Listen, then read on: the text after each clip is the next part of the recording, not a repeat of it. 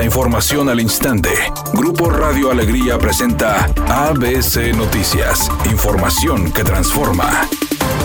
Ante la peor crisis que vive Nuevo León por la falta de agua como parte de las soluciones a largo plazo, el gobierno federal consideró revivir el proyecto Monterrey 6, que consiste en traer el agua del río Pánuco hacia alguna de las presas de esta entidad. Así lo dio a conocer este día el secretario de Gobernación, Adán Augusto López, al reiterar el compromiso del presidente Andrés Manuel López Obrador de arrancar el próximo año la construcción del acueducto El Cuchillo 2. Por su parte, el gobernador Samuel García anunció que será el 15 de julio cuando presente el proyecto del acueducto El Cuchillo 2 ante la Secretaría de Hacienda plazo que tienen que lograr hacerse de recursos federales y detonar este proyecto hídrico. 15 de julio es la fecha donde la unidad de inversión de Hacienda da un plazo para registrar proyectos. Les vamos obviamente a presentar ese proyecto de Cuchillo 2. Estamos muy contentos que el gobierno federal lo ve con buenos ojos porque eso va a ser un respiro a mediano plazo. Aplicar los litros por segundo que nos da el cuchillo puede garantizar un buen volumen de agua. Lo vamos a dar a conocer ya que esté el proyecto dio un aproximado, pero creemos que puede ser más ajustado.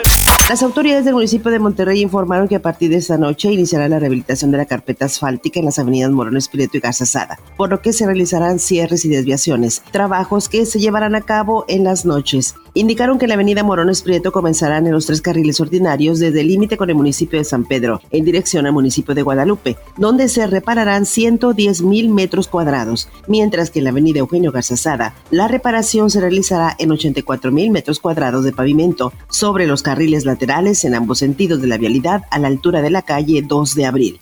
Además señalaron que las obras aplicarán cierres temporales a la vialidad en las áreas de trabajo de domingo a jueves, con excepción de viernes y sábado, y hasta las 5 de la mañana.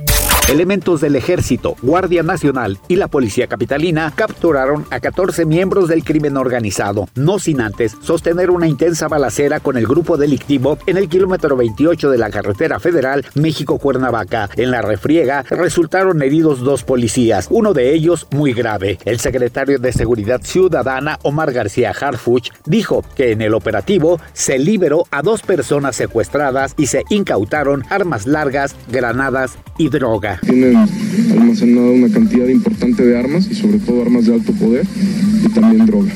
Editorial ABC con Eduardo Garza. La Comisión Federal de Electricidad se autonombra empresa de clase mundial, pero deja mucho que desear. Sin atención a clientes, sin solución a quejas, corte de luz sin aviso, los dichosos cajeros automáticos para pagar recibos nunca funcionan, se descomponen los aparatos eléctricos por los altibajos de voltaje y la comisión no paga a los usuarios la reposición de los daños. En fin, la Comisión Federal de Electricidad es un fiasco nacional.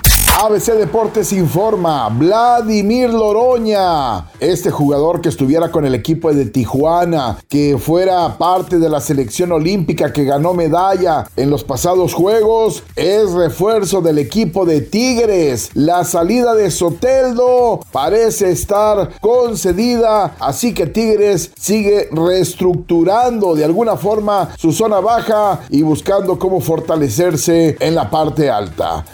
La familia del actor Octavio Cañas pide justicia. Dicen que ya es mucho el tiempo que ha pasado desde que desafortunadamente el actor murió en un hecho que sigue sin esclarecerse. La familia dice que fue asesinado. Sin embargo, las autoridades allá en el Estado de México dicen que todo se trató de un accidente y de ahí no hay quien lo saque.